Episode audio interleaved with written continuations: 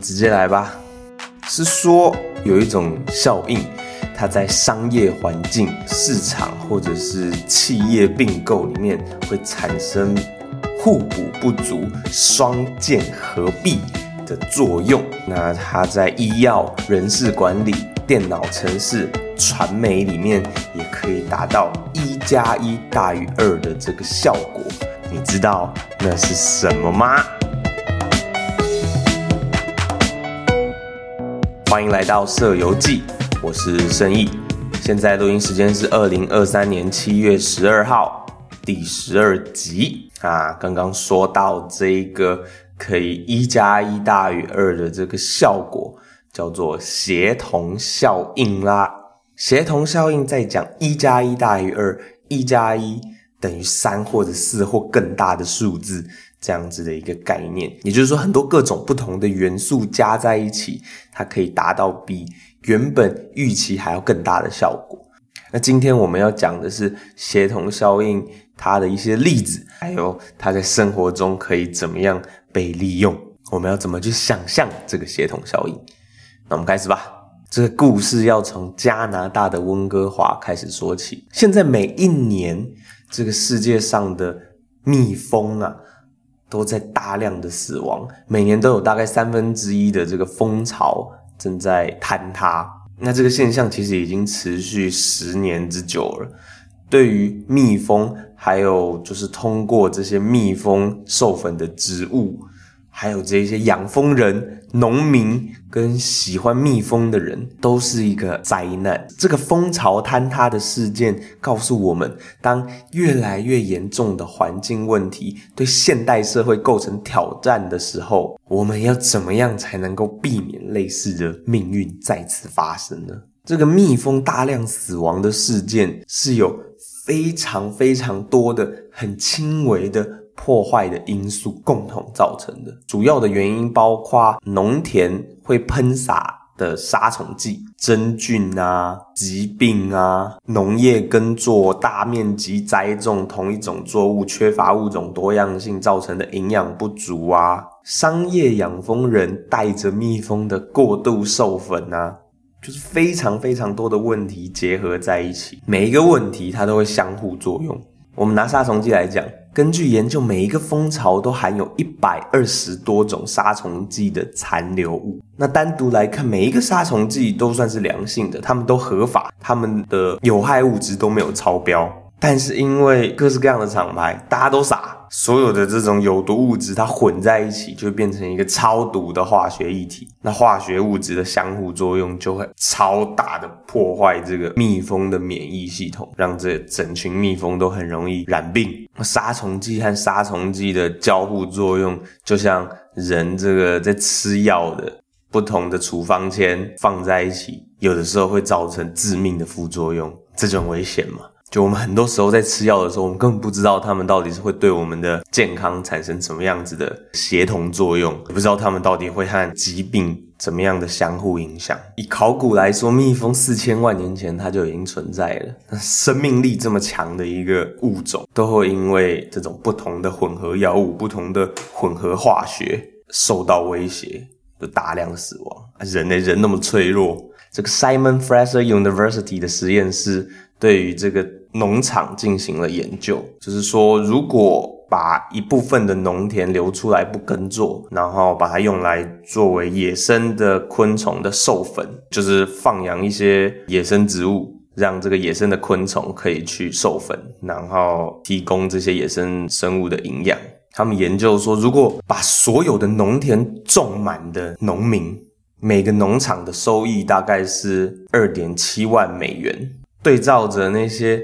把农地的三分之一留出来不耕作，给蜜蜂筑巢、搜寻食物、放养的这一些农民，他们的收益是六点五万美元，两倍之多啊！就跟我们原本想象的逻辑还有观念其实不太一样。原本想说，哎，我们原本很功利导向的去把每一个农地都占满，照理来说可以最大化我们的生产，最大化我们的收益，这是一个。更全面的方式去观看的话，会发现留着的野生植物种类越多，蜜蜂才会越健康。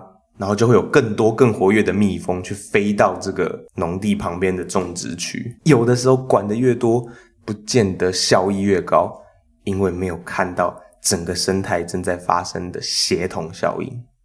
协同效应被广泛的利用在各式各样的人类活动当中啊。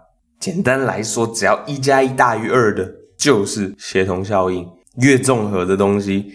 元素越多的东西，它能够达成的协同效应就会越丰富、越多元。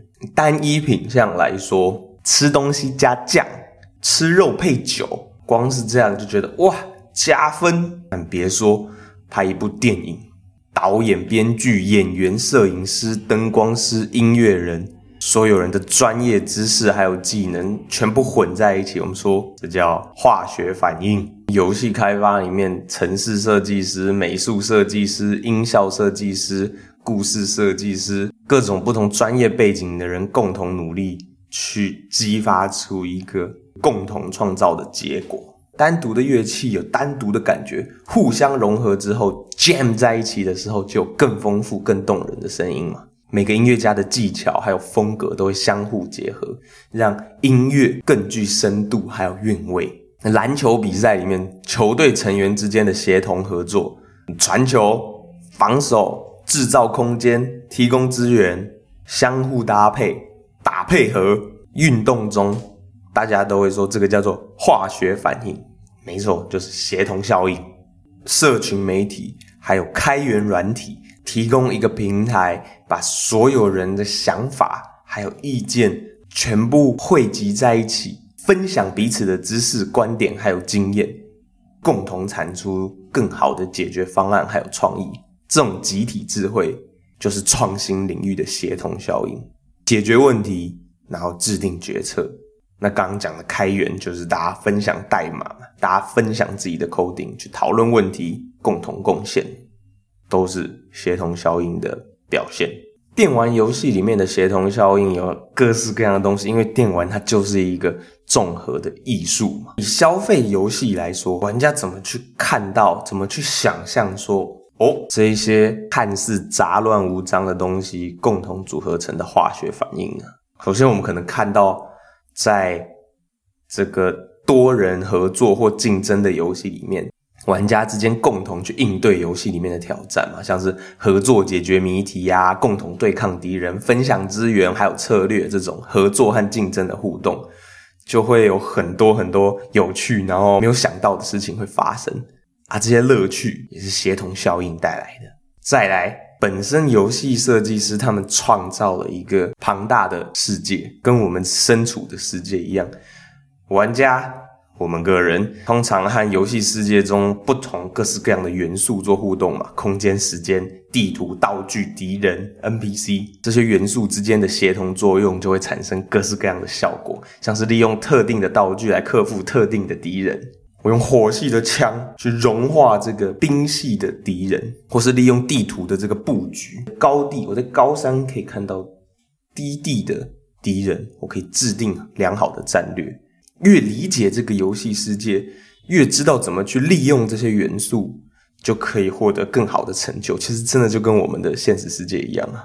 我们怎么去想象我们跟世界的互动？怎么去理解、更理解这个世界？然后再回到游戏，玩家跟游戏设计者之间的协同效应，就是游戏设计者通常会利用一些机制还有系统来引导玩家的。游玩体验嘛，那玩家在理解还有适应这一些设计上的考量之后，就会去进行共同协作。就像有人说，一部电影如果没有观众，这部电影就没有被完成；游戏如果没有玩家去玩，这个游戏就不成立。所以在设计师跟游玩者相互去共同完成这一整个游戏的概念之下。怎么让这整个游戏作为体验会更完整的被感知到、被享受到？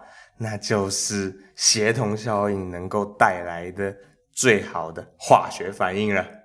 那最后我自己有一个疑问，就是这个协同效应它算是后见之明吗？尤其在文创的领域。感觉这些涌现、这一些激荡，一加一大于三四五，这一些想法，它都是在事后才会看到的。在这么多人，甚至是组织之间相互合作还有互动之前，在这个结果被产出之前，这不同的创意还有才能相互碰撞之前。根本不知道这个协同效应它会不会发生。像刚刚说的这么多的专业知识还有技能，游戏开发产业里面的这个城市美术、音效、故事、数值、企划，不同专业背景的各式各样的人共同努力，我怎么知道大家加在一起是大于二，不是小于二嘞？协同效应的关键点在于。它就是把不同的创意还有资源集合在一起，整体形成一个竞争力。那在这个尝试、共同努力还有互相补充的过程，这一件事情本身就是它最大的价值还有影响力所在。那虽然它可能是后见之明。因为它需要各式各样的元素结合互动才能显现出来，但是也只有在这整个合作的过程里面，我们才能够看到不同领域之间相互的影响，还有共同创造的结果。